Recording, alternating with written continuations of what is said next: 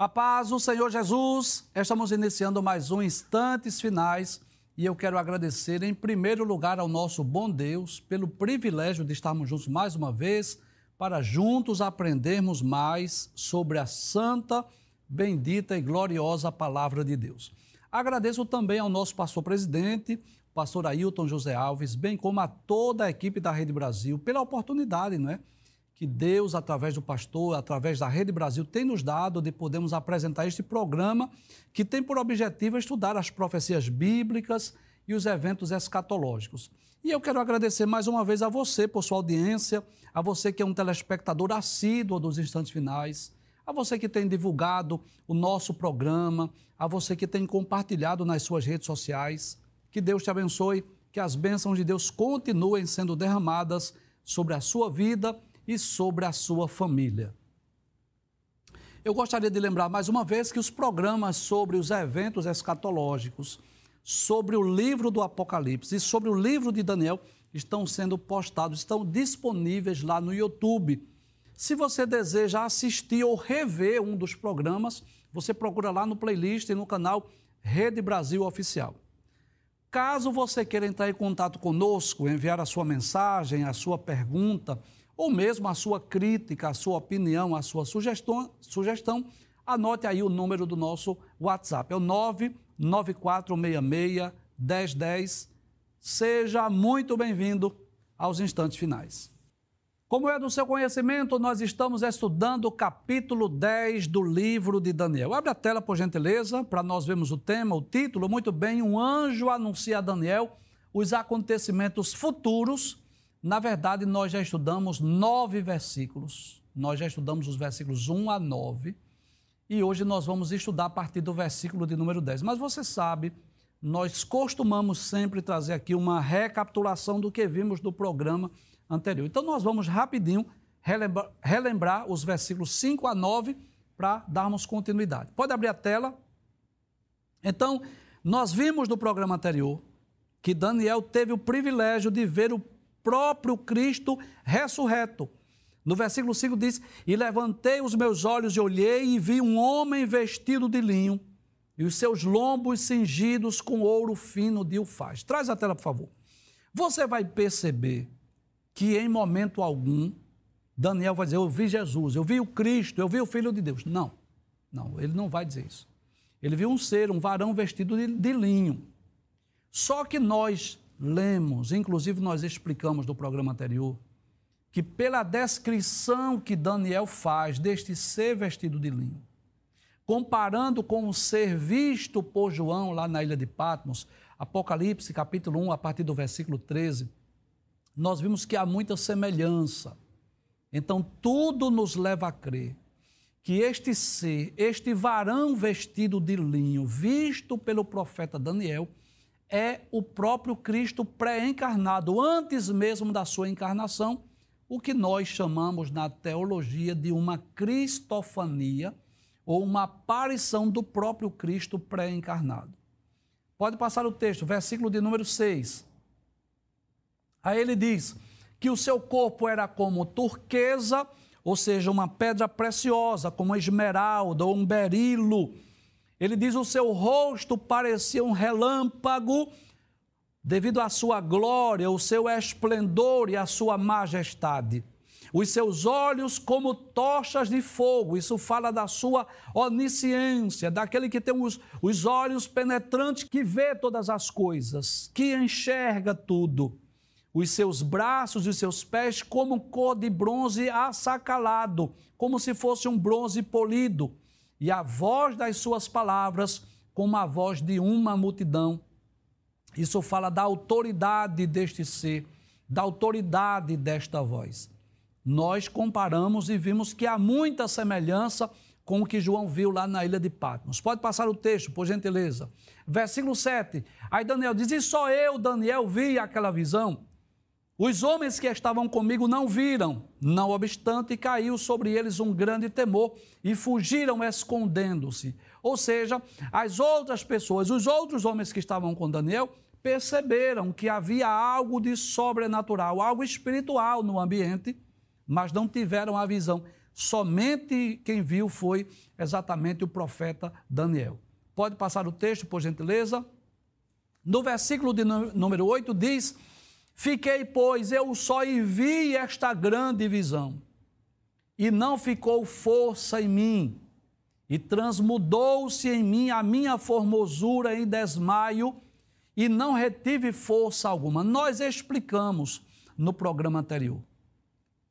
Diante daquela visão, daquela glória, daquela majestade, daquele esplendor daquela visão, imagina o próprio Cristo vindo conversar com Daniel.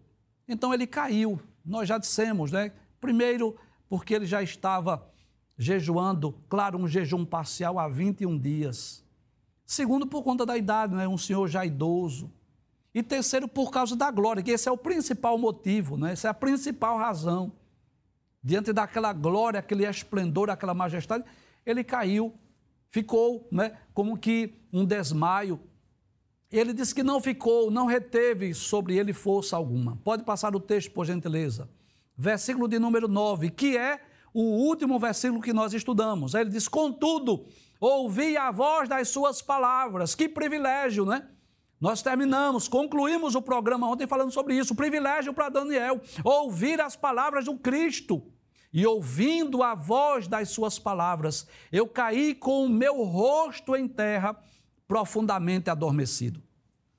E ontem nós dissemos aqui, embora que não citamos os textos bíblicos, porque eu fiquei de citar hoje, que Daniel teve muitas experiências. Se você está acompanhando né, esta série de programas, você já percebeu isso. As muitas experiências que Daniel teve, principalmente a partir do capítulo de número 7, né? Porque até o capítulo de número 6, você sabe disso, eram os reis que tinham os sonhos, eram os reis que tinham as visões e Daniel apenas interpretava. A partir do capítulo 7, quem é que tem os sonhos? Daniel. Quem é que tem as visões? Daniel. Quem é que traz as interpretações? São os seres angelicais. E nós dissemos algo aqui no programa anterior que ocorreu com Daniel, que ocorreu com João na ilha de Pátimos. Quem sabe Dois anos depois que os filhos de Israel, o povo judeu, retornou lá para Jerusalém, quem sabe Daniel pensou consigo que já havia chegado o fim do seu ministério profético, que já, já havia concluído a sua missão, porque ele já era um idoso de, de aproximadamente 90 anos de idade, mais ou menos isso. Mais ou menos 90 anos. Mas exatamente na sua velhice, exatamente após o cumprimento desta promessa, que Daniel vai ter essa experiência que talvez tenha sido a mais gloriosa experiência que ele teve. Foi o que ocorreu com João na ilha de Pátimos, que também era velho, era idoso, que teve muitas experiências aqui na terra, foi um dos doze, andou com Jesus, também fez milagres na autoridade do nome de Jesus, foi um dos líderes da igreja do primeiro século. Mas quando ele estava velho lá na ilha de Patmos, esperando a morte, quem aparece para ele? O Cristo ressurreto. E foi algo que aconteceu com Daniel. E nós dissemos no programa anterior que Daniel já tinha tido várias experiências. Você sabe disso, não, não dá para a gente recapitular tudo, porque são muitas as experiências, mas deixa-me relembrar apenas duas aqui. No capítulo 7, versículos 13 e 14,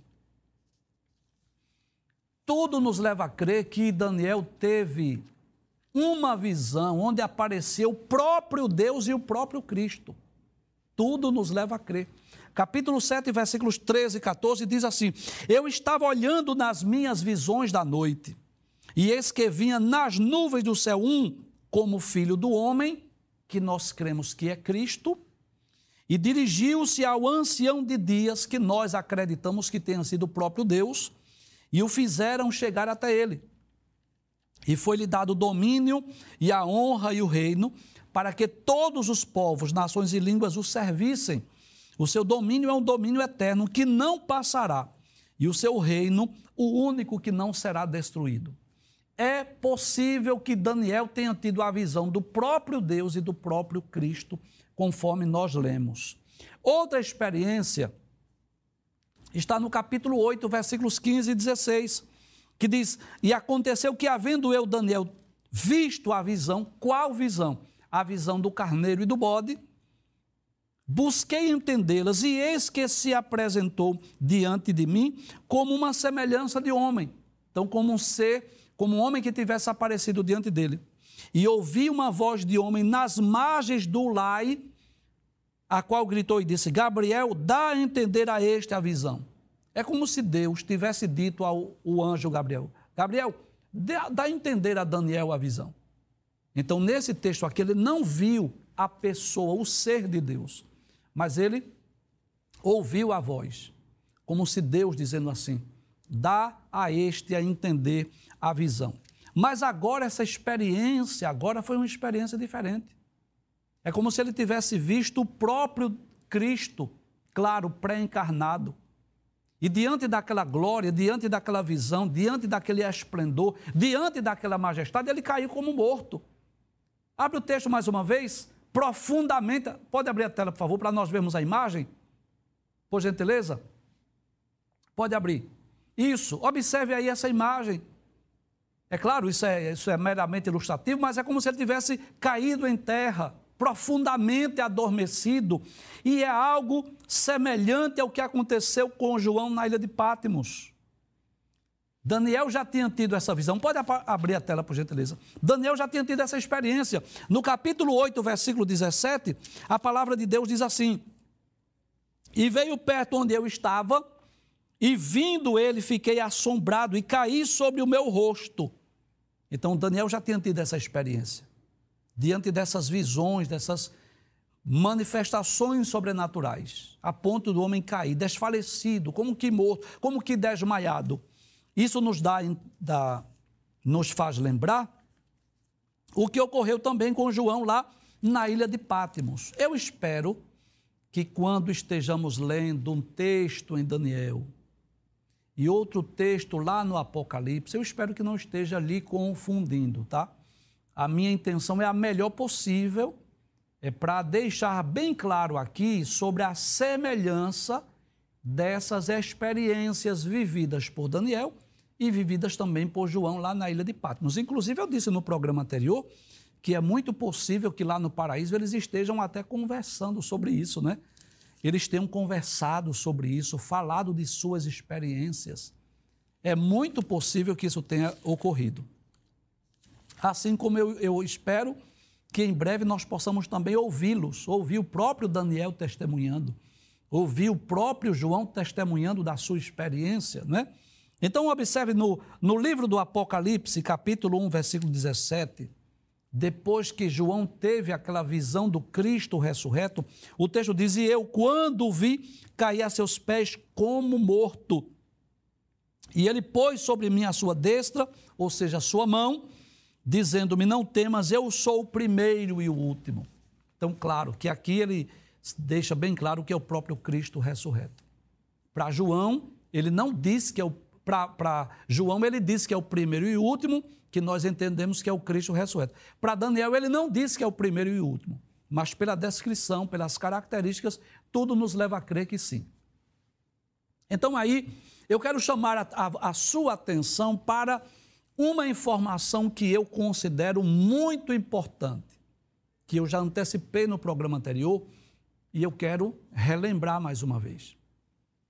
Nós dissemos aqui no programa passado que nem todos os teólogos, nem todos os comentaristas do livro de Daniel, eles concordam que este ser que apareceu tenha sido o Cristo ressurreto, o Cristo pré-encarnado, desculpe. E por quê? Porque este é um ser angelical, vai dizer que quando vinha trazendo a resposta, foi impedido por um demônio, pelo príncipe da Pérsia. E a explicação dos teólogos é essa: que Cristo não precisa da ajuda do arcanjo Miguel para trazer nenhum anúncio ou mensagem. E eu concordo com isso, Cristo não precisa. Mas nós cremos que nesta ocasião não aparece só o Cristo é possível que apareça também aí, é o que dá-nos a entender o texto, um ser angelical. Gabriel apareceu aí também, não só Jesus.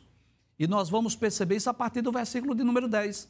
Pode passar a tela, por favor, versículo de número 10. Então, João está ali como que. João não, desculpe, Daniel está ali como que adormecido.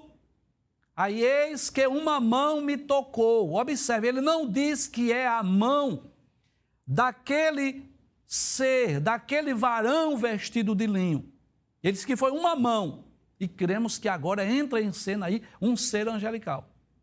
Possivelmente o próprio anjo Gabriel que chega nessa ocasião para tocar, como que despertar. Ele estava como que dormindo, diante daquele esplendor, diante daquela glória, diante daquela visão, diante da experiência. É como se ele estivesse lá dormindo, caindo no sono profundo. Aí chegou uma mão.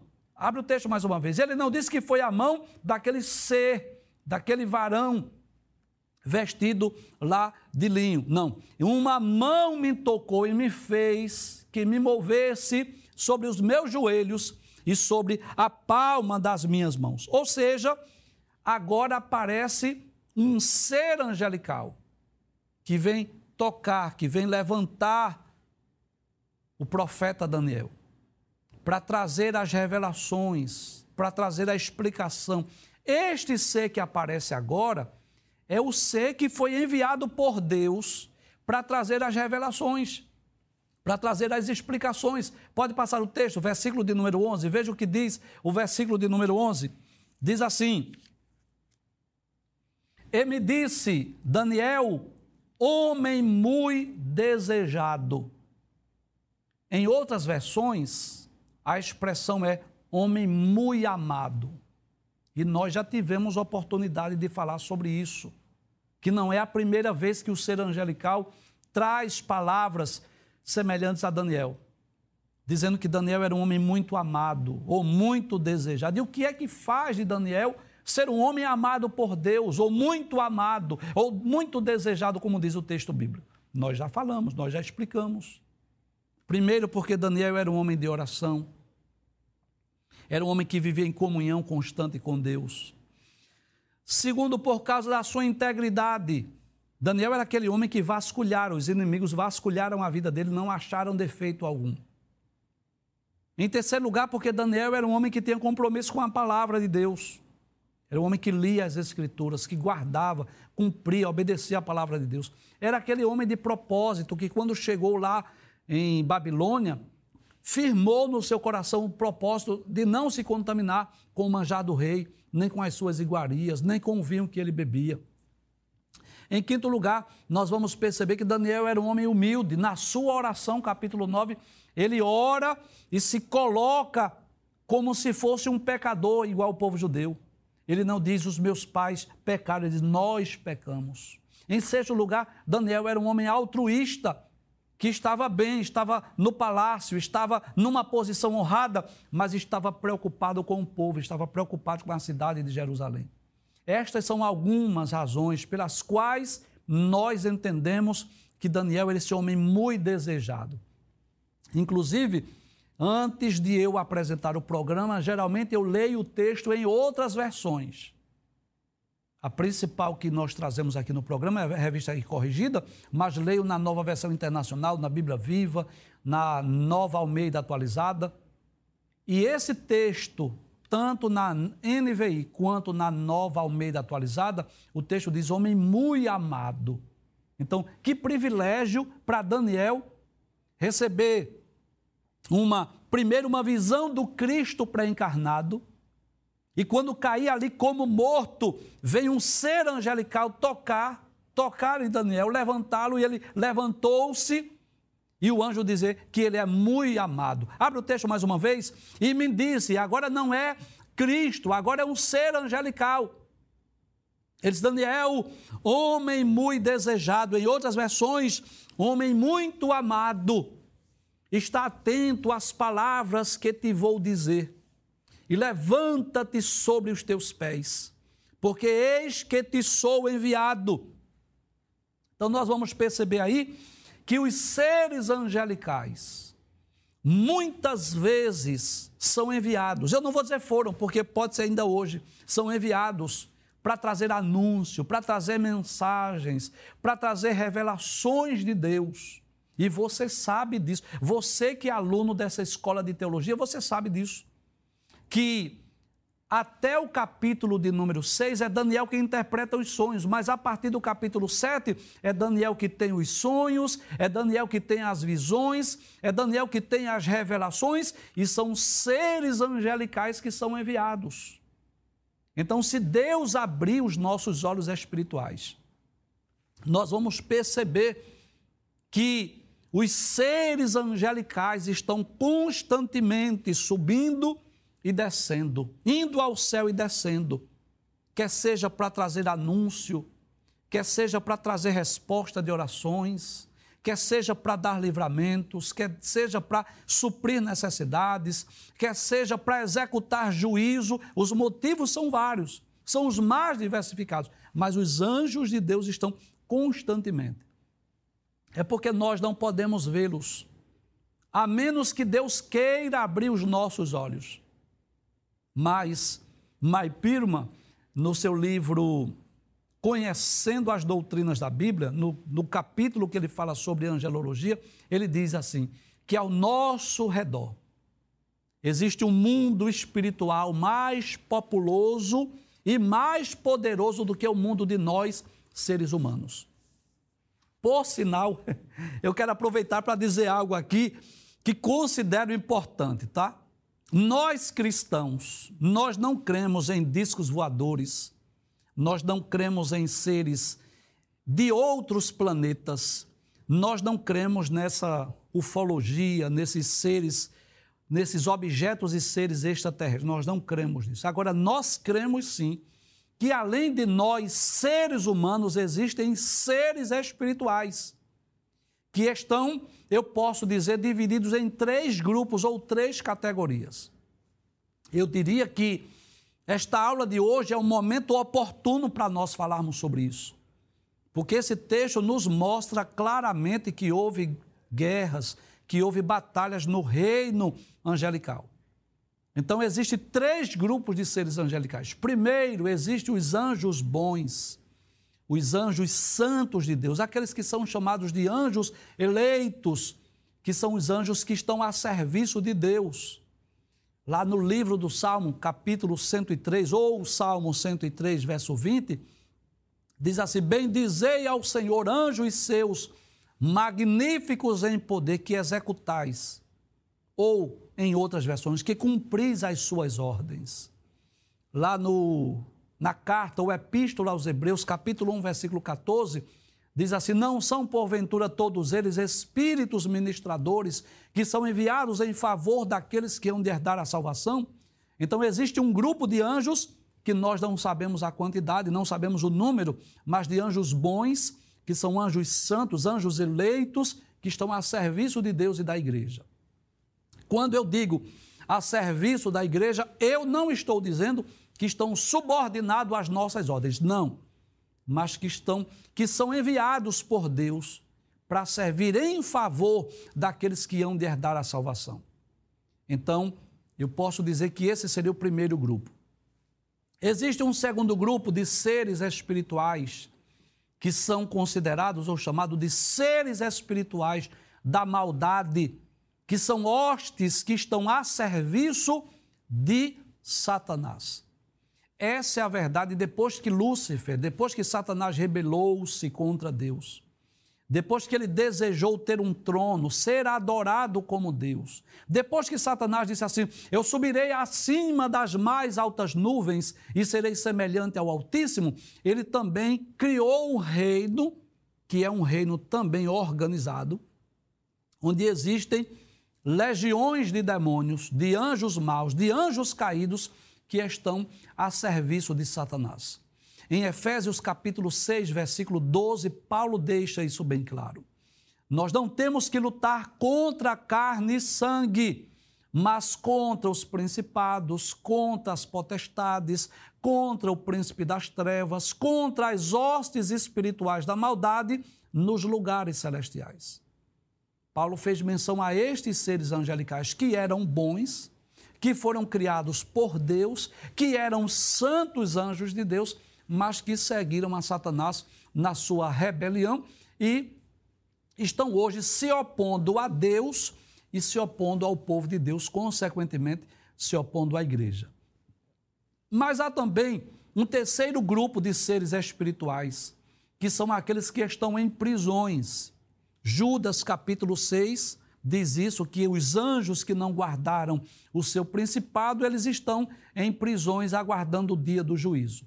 E segundo a epístola de Pedro, capítulo 2, versículo 4, Pedro também faz menção a estes seres espirituais. Então existem três grupos de anjos. Os anjos bons que estão a serviço de Deus, que são esses que são enviados para servir ao povo de Deus, no Antigo Testamento, ao povo de Israel, no Novo Testamento, à igreja.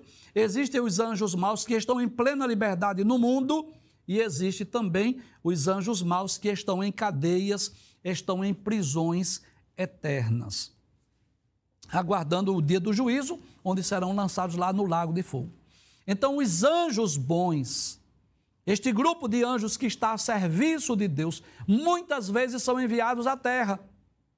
Abre o texto mais uma vez, capítulo 10, versículo 11. Esse ser disse assim: Daniel, homem muito desejado, ou homem muito amado, como eu já disse, está atento às palavras que vou te dizer. Esteja atento, preste atenção, observe, ouça, escute as palavras que eu vou dizer e levanta-te sobre os teus pés, porque eis que te sou enviado. Olha aí, um anjo bom, um anjo de Deus, enviado por Deus para trazer uma mensagem, um anúncio ao profeta Daniel. E Daniel diz: E falando ele comigo esta palavra, eu estava tremendo. Mais uma vez, não é? diante daquela aparição angelical, diante daquela experiência sobrenatural, ele estava trêmulo, vendo aquele ser angelical. Apesar de já ser um homem bem experiente, mas ele estava trêmulo diante daquela visão. Passe o texto, versículo 12. O que é que diz? Então me, de, me disse: Não temas, Daniel. É como se o anjo dissesse assim: Não esteja preocupado, Daniel não tenha medo. Não se atemorize. Traz a tela, por gentileza. É como se o anjo dissesse: Daniel, não há motivos para você estar tremendo. Não há motivo para você estar trêmulo. Não há motivo para você estar apavorado. Porque eu, eu venho aqui enviado por Deus. É como se o anjo dissesse assim: Eu vim aqui, mas fui enviado por Deus. Então não, não tenha medo. Não temas. Não fique preocupado, não fique atemorizado, não fique assombrado diante daquela visão. E eu posso dizer isso, né? Que os anjos bons, quando enviados por Deus, é claro que nós, seres humanos, falhos, imperfeitos como somos, podemos também ter essa experiência de Daniel ficar trêmulo, pode ser que a gente fique apavorado, mas este ser, ele não veio para trazer pânico, para trazer medo, não. Ele vem, ele vem para dizer assim: olha, não temas, não tenha medo, não fique apavorado, não fique trêmulo, Daniel, porque ele foi enviado por Deus. A missão dele ali não foi para executar juízo, a missão dele não foi para tirar a vida do profeta, a missão dele não foi para trazer algo de ruim para o profeta, não, ele veio com uma missão. Ele veio trazer esclarecimento, ele veio revelar aquilo que Deus havia enviado para entregar a Daniel. Volte o texto mais uma vez. Aí ele diz: Porque desde o primeiro dia em que aplicaste o teu coração a compreender e a humilhar-te perante o teu Deus. Que coisa maravilhosa eu aprendo aí.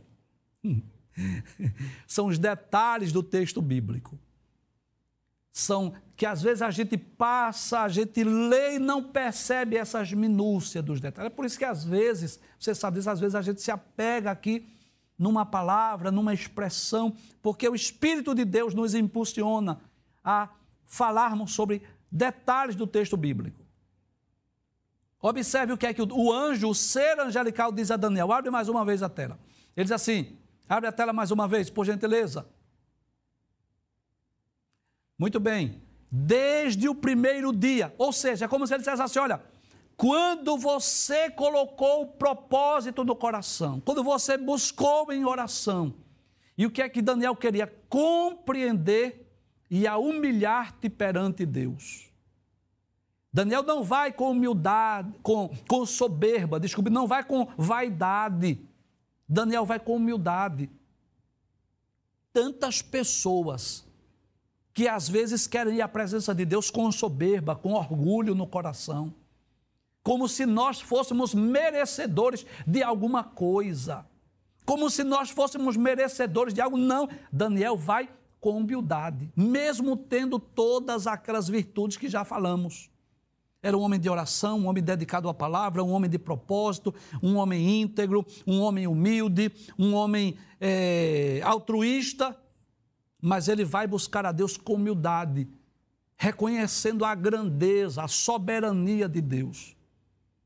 Porque Deus resiste aos soberbos, mas dá graça aos humildes. Se nós queremos alcançar alguma coisa de Deus, quer seja na área material, na área profissional, na área espiritual, na vida familiar, qualquer que seja a área, obrigatoriamente nós temos que ir a Deus com humildade, nos humilhando, reconhecendo as nossas fraquezas, as nossas fragilidades, reconhecendo que nós não somos nada diante de Deus. Nós já dissemos aqui, mas nunca é demais a gente repetir isso. Que um, um crente, um servo de Deus, um autêntico servo de Deus, nunca deve ir a Deus exigindo alguma coisa. Eu decreto, eu determino. Quem somos nós para decretar? Mas como é que Daniel, por que é que a resposta veio? porque Daniel aplicou, colocou o desejo no seu coração para ir buscar a Deus, mas de que forma? Com humildade. Abre o texto mais uma vez. Diz assim: a humilhar-te, olha aí a humilhação.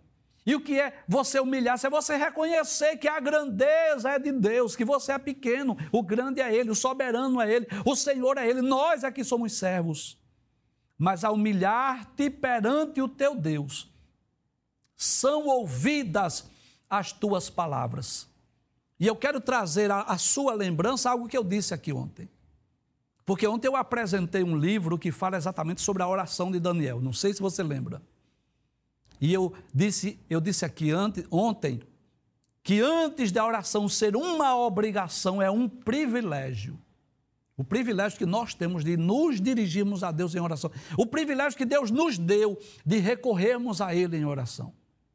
E esse era um privilégio que Daniel desfrutou, aproveitou. E o ser angelical diz isso para ele, não é?